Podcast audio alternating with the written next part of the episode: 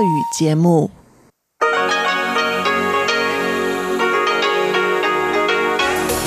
В эфире Международное радио Тайваня. Здравствуйте, дорогие друзья! В эфире Международное радио Тайваня. В студию микрофона Чечена Кулар. Сегодня 5 июля, пятница, и поэтому в часовой программе передач вас ждут выпуск новостей и традиционные передачи. Передача «Азия в современном мире» с Андреем Солодовым, передача «Экскурсия на Формозу» с Марией Ли и в завершение сегодняшнего эфира передача Лили У «Ностальгия». Не переключайтесь.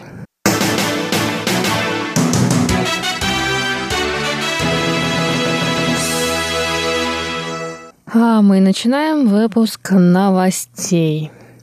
Министерство иностранных дел Китайской республики Тайвань сообщило вчера, 4 июля, об увеличении срока пребывания без визы для граждан Российской Федерации с 14 до 21 дня. Новые правила вступят в силу 1 августа. Ранее тайваньское дипломатическое ведомство объявило о продлении безвизового режима до 31 июля 2020 года. Безвизовый въезд стал доступен гражданам России 6 сентября прошлого 2018 года и должен был завершиться 31 июля. Однако ввиду роста числа россиян, побывавших на острове после введения безвизового режима, власти Тайваня решили продлить его. В тайваньском правительстве также сообщают, что российские туристы обладают высокой покупательской способностью. Это также стало одной из причин продлевания и увеличения срока пребывания без визы. Тайваньский МИД сообщает, что с момента введения безвизового въезда было всего несколько случаев нарушения иммиграционного законодательства Тайваня со стороны российских граждан.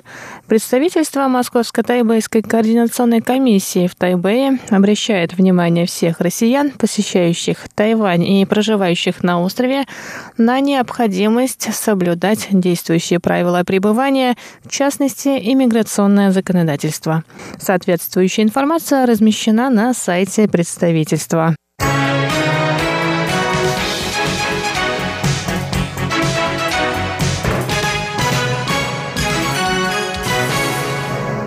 Президент Китайской республики Тайвань Цай Инвэнь сообщила 5 июля, что правительство США рассматривает заявку Тайваня на поставку вооружений. В этот раз тайваньское правительство планирует закупить в США танки М1А2 с ракетами и истребители F-16V. Цай Инвэнь заявила, что процесс рассмотрения заявки на закупку вооружений стандартен. Американское правительство в настоящее время рассматривает заявку Тайваня. Президент также рассказал о предстоящей поездке по странам-союзницам в Карибском регионе, которая начнется 11 июля. Она отправится в Гаити, Федерацию Сент-Китс и Невис, Сент-Винсент и Гренадины и Сент-Люсию. Кроме того, Цай прокомментировала слова мэра города Тайбэя КВНЖ о том, что форум двух городов, проходящий в Шанхае, единственная на данный момент платформа для общения между двумя берегами Тайваньского пролива. По словам Цай, отношения Тайваня и Китайской Народной Республики должны обсуждаться на правительственном уровне, а главы городов должны принимать решения, касающиеся их городов.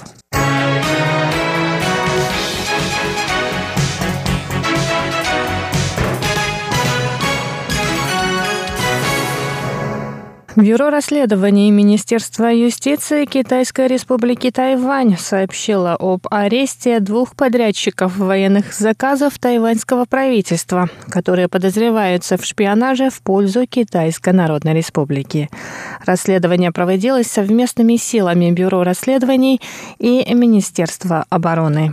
Контрразведывательное управление Минобороны Тайваня обнаружило несоответствие при проверке процесса выполнения внешней внешними подрядчиками заказов ведомства. Расследование показало, что двое граждан, участвовавших в тендерах Минобороны, получали секретные сведения, пользуясь своим положением. Они также получали деньги во время своих поездок в Китай. Бюро расследований Минюста заявило, что продолжит работу с органами безопасности для защиты национальной безопасности и предотвращения шпионской деятельности в пользу Китайской Народной Республики.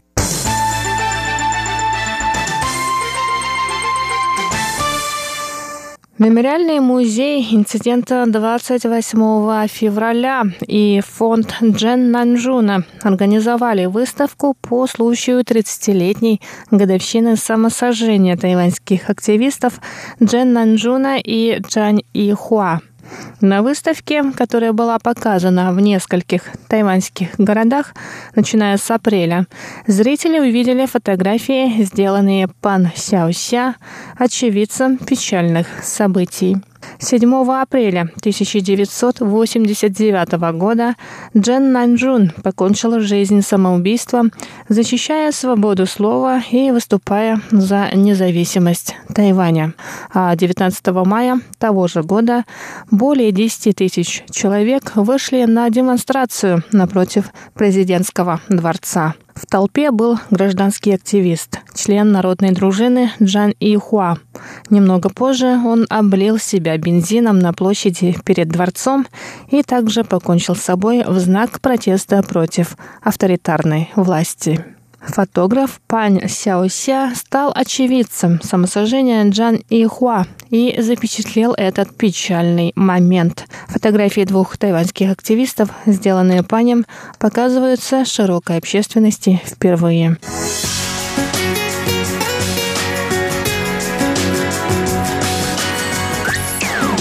В эфире Международное радио Тайваня.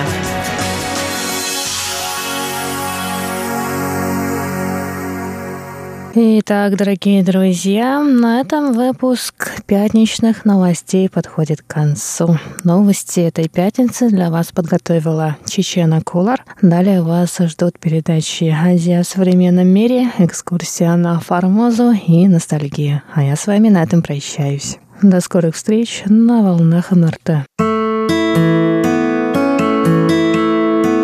Тайвань 世界，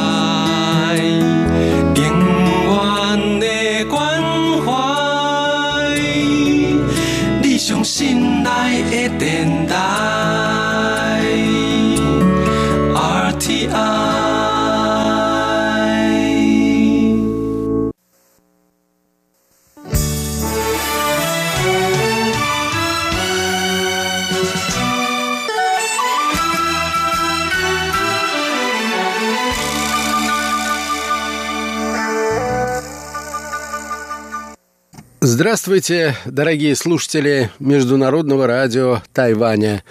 В эфире еженедельная передача из рубрики «Азия в современном мире». У микрофона ведущий передачи Андрей Солодов.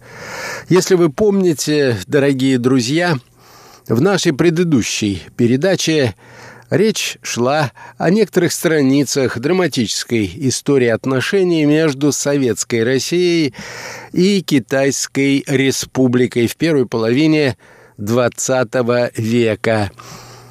Я говорил о соперничестве и сотрудничестве между СССР и Китаем на территории китайского Синдиана – о сложных отношениях между СССР и тогдашним руководством Синдиана.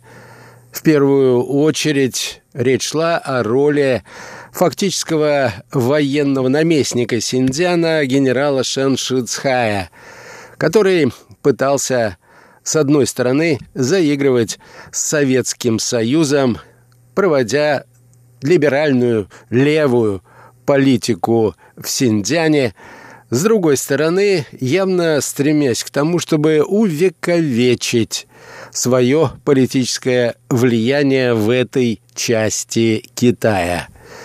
Итак, страницы советско-китайских отношений.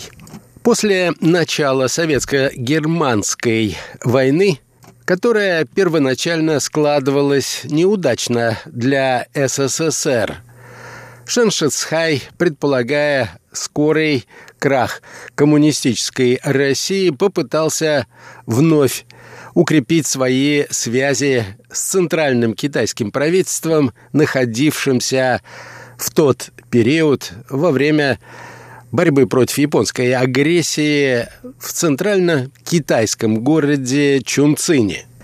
Впрочем, решение о переориентации на Чунцин стало серьезным просчетом мятежного губернатора Синдзяна, поскольку после поражения немецких армий под Сталинградом в январе 1943 года начался перелом в ходе Второй мировой войны на Европейском театре. Между тем, Шеншицай продолжал делать все возможное для того, чтобы дальнейшее пребывание в Синьцзяне советских специалистов было невыносимым.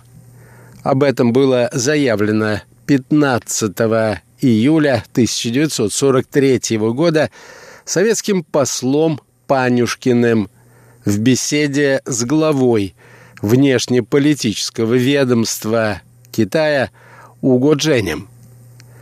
2 октября 1943 года посольством СССР в Китайской Республике было сделано заявление, в котором перечислялись многочисленные факты провокационных действий против советских специалистов и граждан, постоянно проживавших в Синьцзяне. В октябре 1943 года последние советские части были выведены из Синьцзяна, а в апреле 1944 года Япония открыла действия против китайских войск по всему фронту – в очередной раз поставив Китай на грань полной военной катастрофы.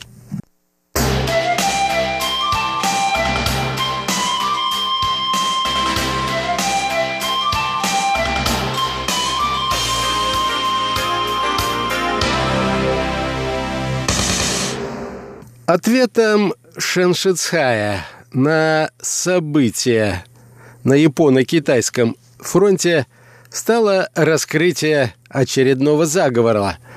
На этот раз якобы организованного гоминдановскими кадрами, появившимися в провинции после разрыва с СССР и расправы с коммунистами. Это привело к аресту нескольких сот гоминдановских кадровых работников. Попытки Шеншицая в очередной раз призвать на помощь Советский Союз и даже просьба, обращенная к Сталину, принять Синьцзян в состав СССР на правах Союзной Республики при условии, что он сам станет ее руководителем, ни к чему не привели.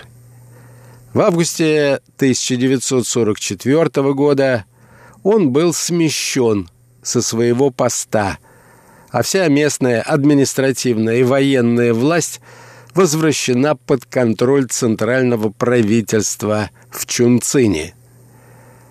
Американский исследователь Клаб следующим образом охарактеризовал результаты стремления Чанкайши выдавить СССР из Синдзяна. Воспользовавшись трудностями – с которыми Москва столкнулась в ходе войны с Германией. Налицо было глубокое неприятие Москвой действий Китая в Синьцзяне, в частности, и в двусторонних отношениях в целом. Естественно, что этот опыт повлиял на дальнейшее развитие советско-китайских связей. В разыгравшемся синдзянском гамбите следующий ход был за Сталином, который решил кардинально изменить тактику. Если раньше советская Россия стремилась к установлению отношений сотрудничества с властями Синдиана, оказывая им помощь в борьбе против национального движения в провинции, то теперь советское руководство решило поддержать, а во многом и инициировать повстанческую борьбу в Синьцзяне под лозунгами национального освобождения и свержения власти Гаминдана. Уже весной 1943 года советское руководство приняло решение о помощи синдзянским националистам, а для ее координации была образована межправительственная комиссия, в которую вошли представители ЦК РКПБ, Совета народных комиссаров, НКВД, ВЦСПС и Верховного Совета СССР. На территории Советской Средней Азии была организована подготовка членов антиправительственных организаций Синдиана. Тренировали участников партизанского движения, а в саму провинцию были заброшены десятки советских кадровых разведчиков. Из лагерей даже были освобождены сотни – ранее репрессированных советских кадровых работников и военнослужащих уйгурской национальности, которые после прохождения краткосрочной подготовки также были направлены в Синьцзян.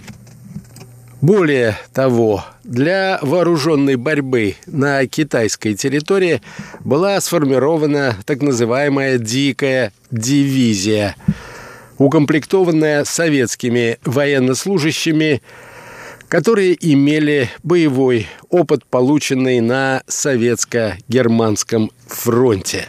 В 1943 году с помощью советских тайных агентов была образована Организация освобождения Восточного Туркестана, которая после начала открытого восстание в провинции в первые месяцы 1945 года провозгласило образование Восточно-Туркестанской республики и создание собственных вооруженных сил. Главным военным советником при правительстве Восточно-Туркестанской республики – стал генерал-майор НКВД Егнаров. Участие СССР в этих событиях было настолько хорошо законспирировано, что у китайской стороны, безуспешно пытавшейся подавить национальное движение, отсутствовали прямые доказательства – вовлеченности в эти события Советского Союза. К моменту завершения Второй мировой войны регулярные войска повстанцев насчитывали более 20 тысяч хорошо вооруженных бойцов, которых поддерживали примерно 10 тысяч партизан. Казалось, что дни китайской администрации в провинции Синьцзян сочтены.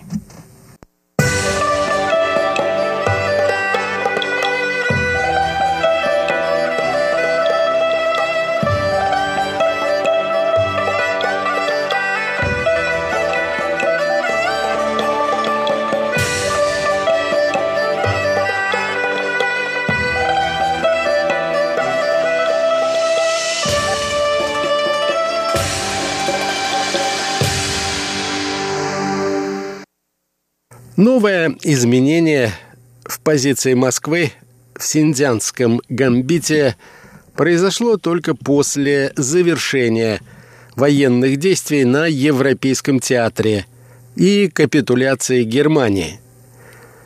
Будучи поставленным перед необходимостью определить свое отношение к вопросу о суверенитете Китая, являвшегося союзником СССР по антифашистской коалиции, в преддверии вступления в войну с Японией и в связи с переговорами о заключении советско-китайского договора летом 1945 года советское руководство приняло решение о прекращении оказания поддержки синдзянским националистам.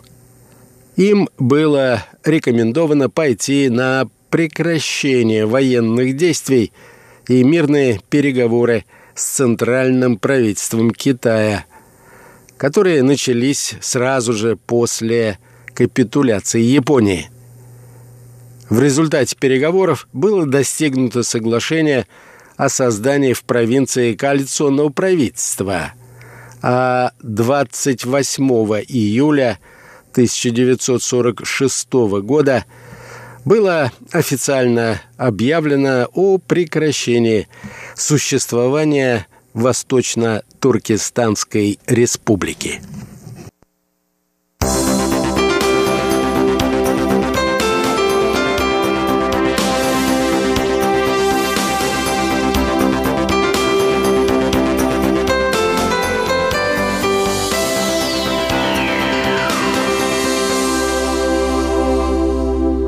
Довольно точную оценку событиям, происходившим тогда в Синьцзяне, дал российский исследователь этой темы Красильников. Несомненный элемент субъективизма, привносимый в организацию революции в Синьцзяне советскими руководителями, а также прямая зависимость повстанческого движения от позиции Москвы – от степени и размеров помощи со стороны Советского Союза сыграли роковую роль в исходе национального движения в Синдиане. Народы Синдиана оказались по существу разменной картой в большой политической игре, которую вело руководство СССР и Китая.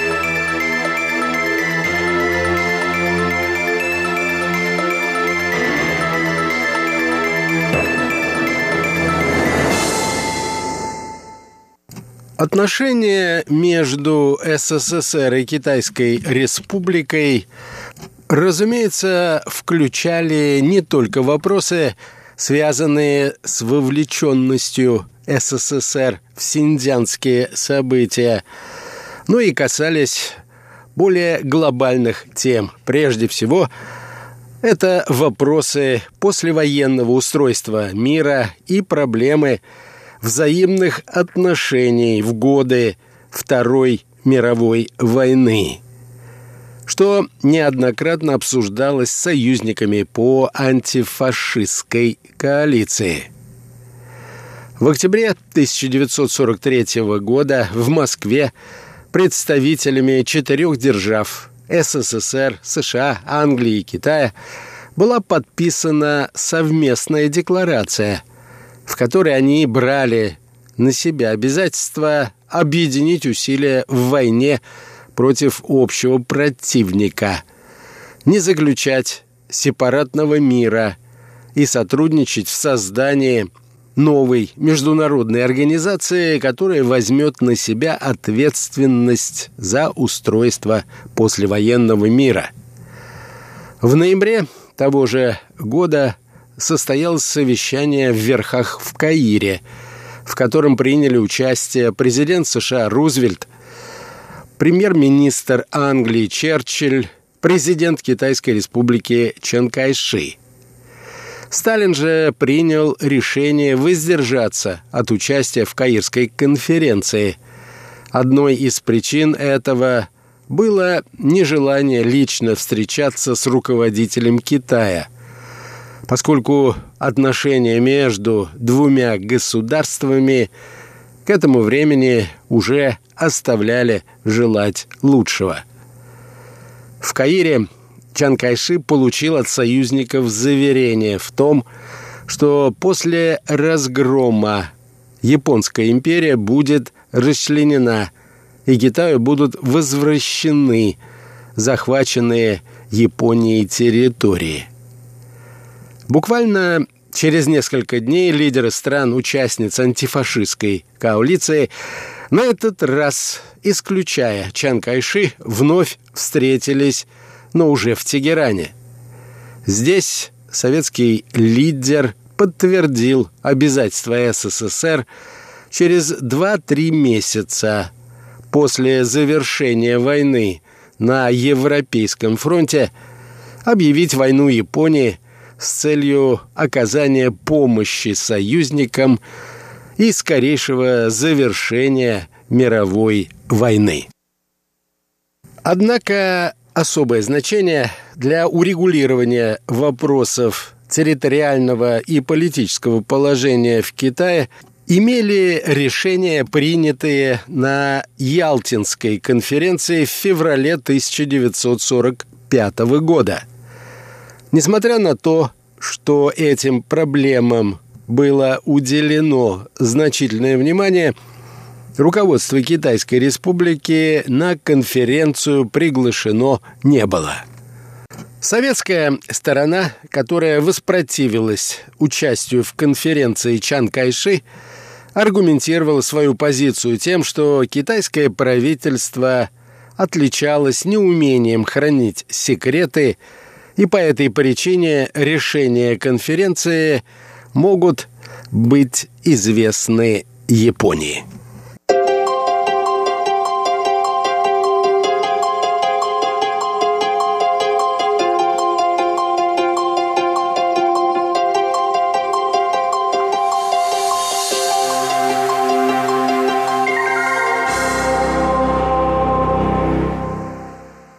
На этом, дорогие друзья, позвольте мне завершить нашу очередную передачу.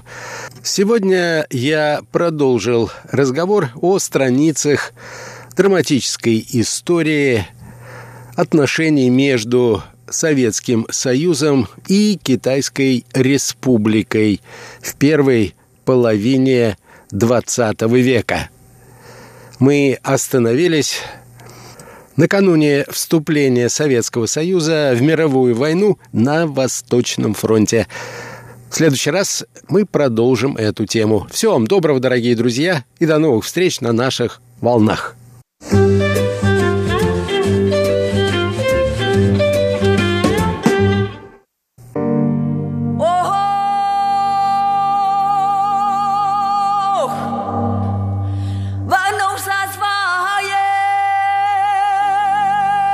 Экскурсия на Формозу.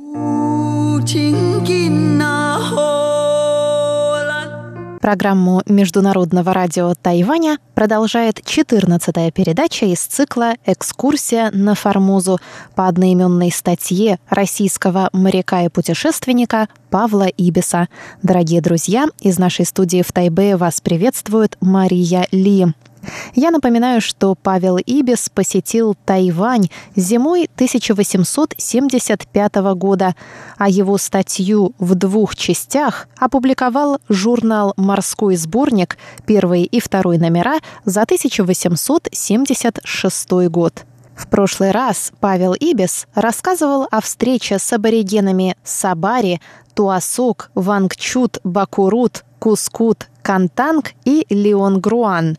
Судя по всему, речь идет о различных племенах народности Амес, так как Бакурут и Сабари – это разные варианты названий Амес. В то же время ниже Ибис упоминает об обычае охоты за головами, которые славились главным образом аборигены Пайван.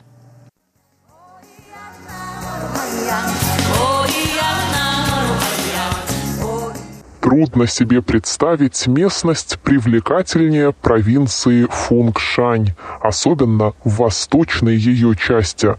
Зеленеющие плантации сменяются бамбуковыми рощами или бесчисленными селениями, окруженными кудрявыми пальмами, бананами и фруктовыми деревьями, особенно эффектно обрисованными горами на заднем плане, резко выступающими своими очертаниями на безоблачной синеве неба. Глаз с удовольствием останавливается на этих ясных, всегда разнообразных картинах, полных жизни, силы и спокойной гармонии. Равнина эта чрезвычайно плодородна. Сахар, рис, бананы и орека растут здесь великолепно, и бамбук поднимается до 60-70 фут, образуя роскошнейшие аллеи вокруг селений. Она заселена чрезвычайно густо. На западе – китайцами, на востоке – народом Пепо, Пепуан, малайского происхождения, принявшим китайскую цивилизацию и подданство.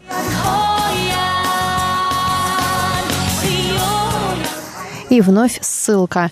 Пепуан – одно из названий племени Сирая, относящегося к группе равнинных племен Пинпу. Сирая проживают на прибрежных равнинах на юго-западе Тайваня, где сегодня расположен уезд Тайнань.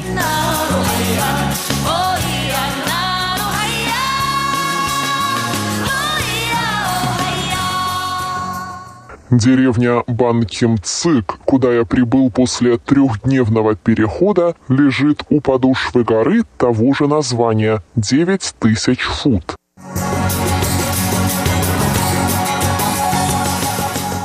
Деревня Банкимцинг. Деревня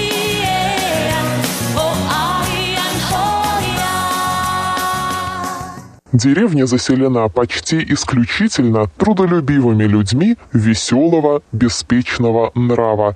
Их человек 300 мужского пола и большинство католического вероисповедания. Впоследствии я ближе познакомился с Пепо, поэтому не буду теперь говорить о них. Здесь мое внимание было обращено главным образом на соседних горцев, во многом отличающихся от туземцев, встреченных мною раньше. В банке Цинге я остановился в уютном доме католической миссии. Патер Чин Чон, почтенный доминиканец, принявший меня с неподдельным радушием, был очень доволен видеть европейца – он живет уже 12 лет на Формозе. Милях в трех к востоку от Банкимцинга горы возвышаются круто из равнины и поднимаются прямо на несколько тысяч фут. Здесь живет племя Катсаусан, по-видимому, крепкое и многочисленное. Катсаусан – одно из названий народности Амис. Горцы эти, решительные враги китайцев, находятся с Пепуан в хороших отношениях и ведут с ними меновую торговлю. Поэтому мне нетрудно было найти нескольких молодых пепу, согласившихся проводить меня в их деревню и нести требуемое количество самшу и бетеля, самых лучших рекомендаций.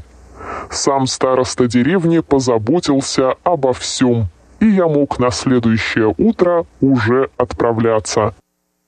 Кули мои, разумеется, предпочли остаться внизу, зная, что Кацаусан имеют обычай украшать свои пики волосами из китайских коз.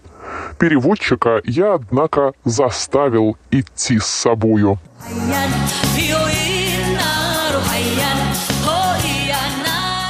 Дорога к туземцам и деревня Таусия.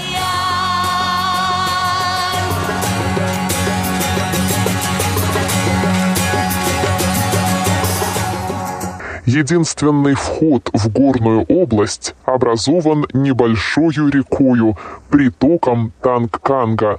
Судя по широкому руслу, она должна быть значительна в продолжение дождливого сезона. Берега ее, поднимающиеся почти отвесно, покрыты дикою растительностью. Тропинка, ведущая в деревне Гурцев, идет сначала по руслу реки, затем поднимается в гору, как в земле Сапрек, не так круто, но гораздо выше, после чего она опять идет горизонтально. Кацаусан живут в нескольких деревнях. Первая из них, посещенная мною, лежит милях в десяти от Банкипцинга и называется китайцами Таусия, вторая – Лайсия.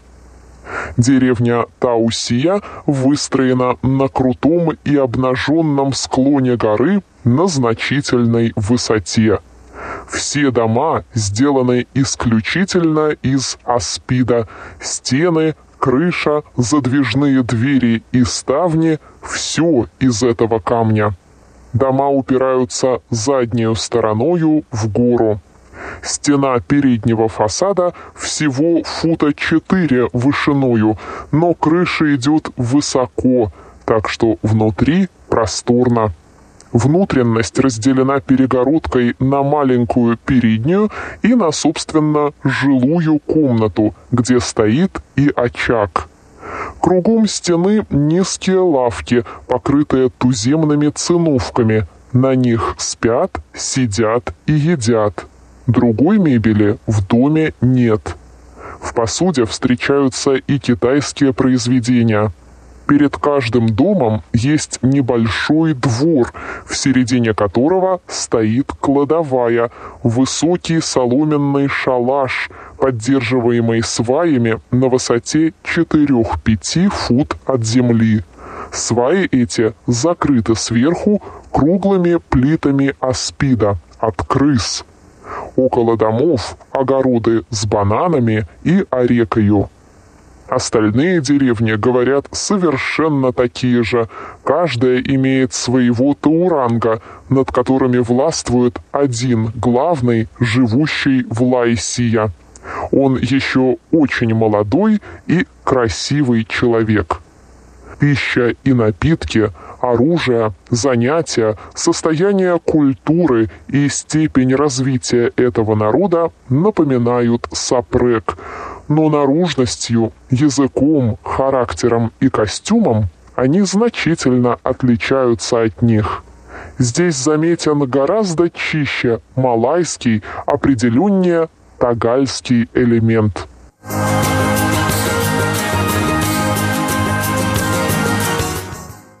Уважаемые друзья, на этом мы заканчиваем 14-ю передачу из цикла «Экскурсия на Формозу» по одноименной статье Павла Ибиса, опубликованной в журнале «Морской сборник» в 1876 году.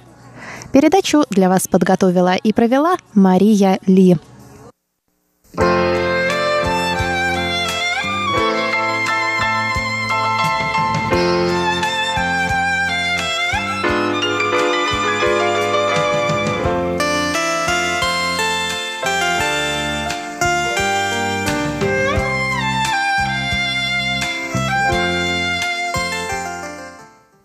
Здравствуйте, дорогие друзья!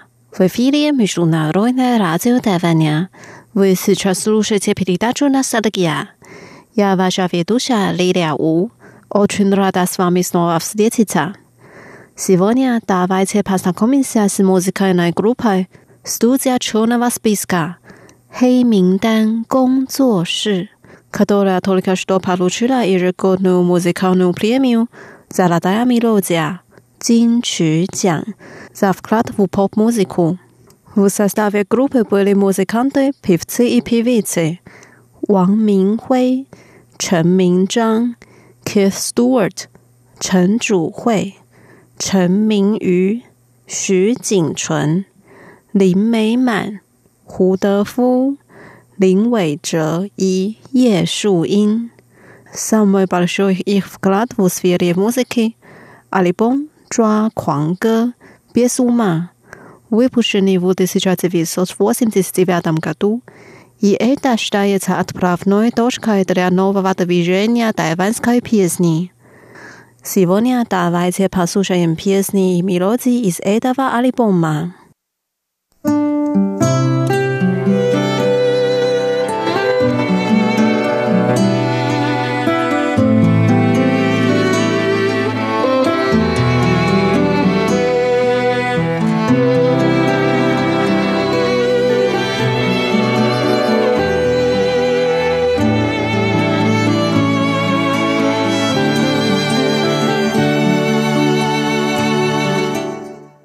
Первая песня называется «抓 狂》，с ума сошли.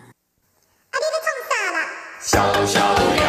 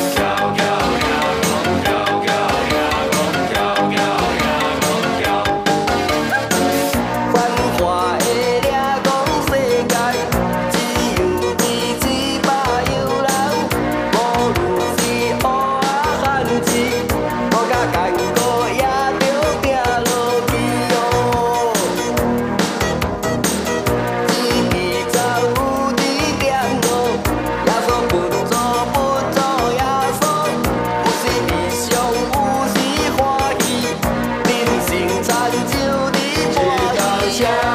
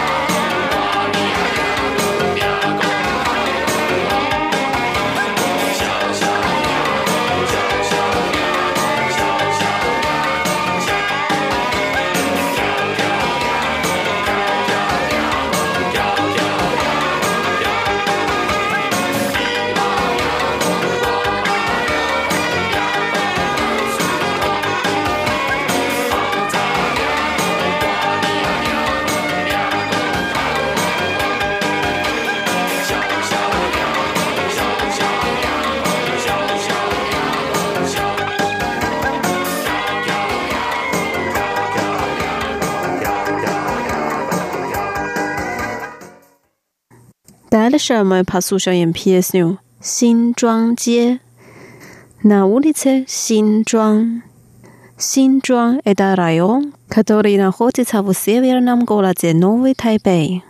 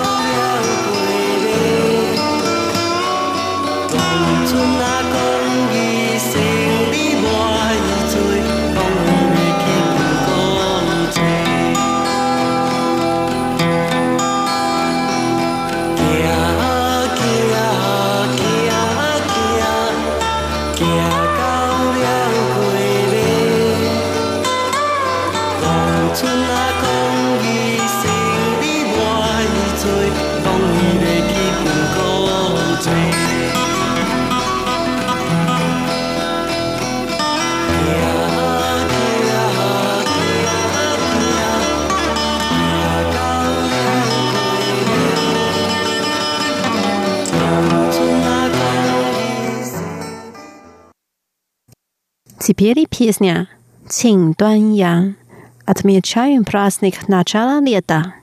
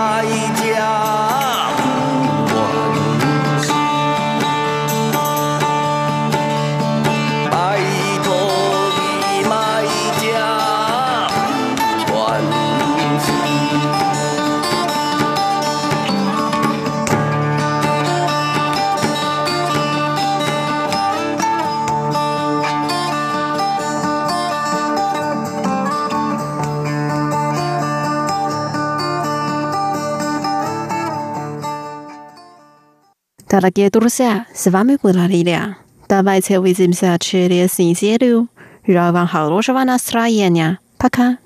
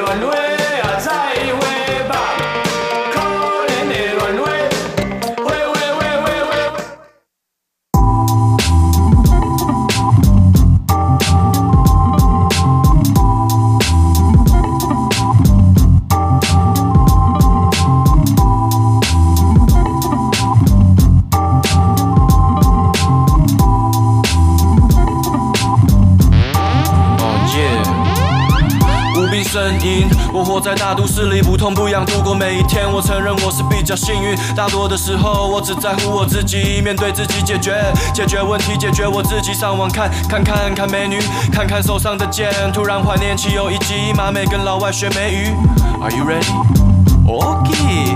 It's big，废废，我真的是废，走不出我的房间，看着歌词就是背，我也总是被别人误会没有睡饱，三步并作两步两天，当一天在变老，在日夜颠倒之间，今年二十五岁，才发现才华不够用，又没有人可以借？给你我的心，我的肺，给你我的孩子，像神韵玲珑后里来让子弹飞。Yeah 我无比声音在喷发的那一瞬间，咻。我找到人生的真理，全身一阵颠。哎呦，我好像听见他说，Bitch don't kill my vibe。全天下的男孩最爱的一根摇杆。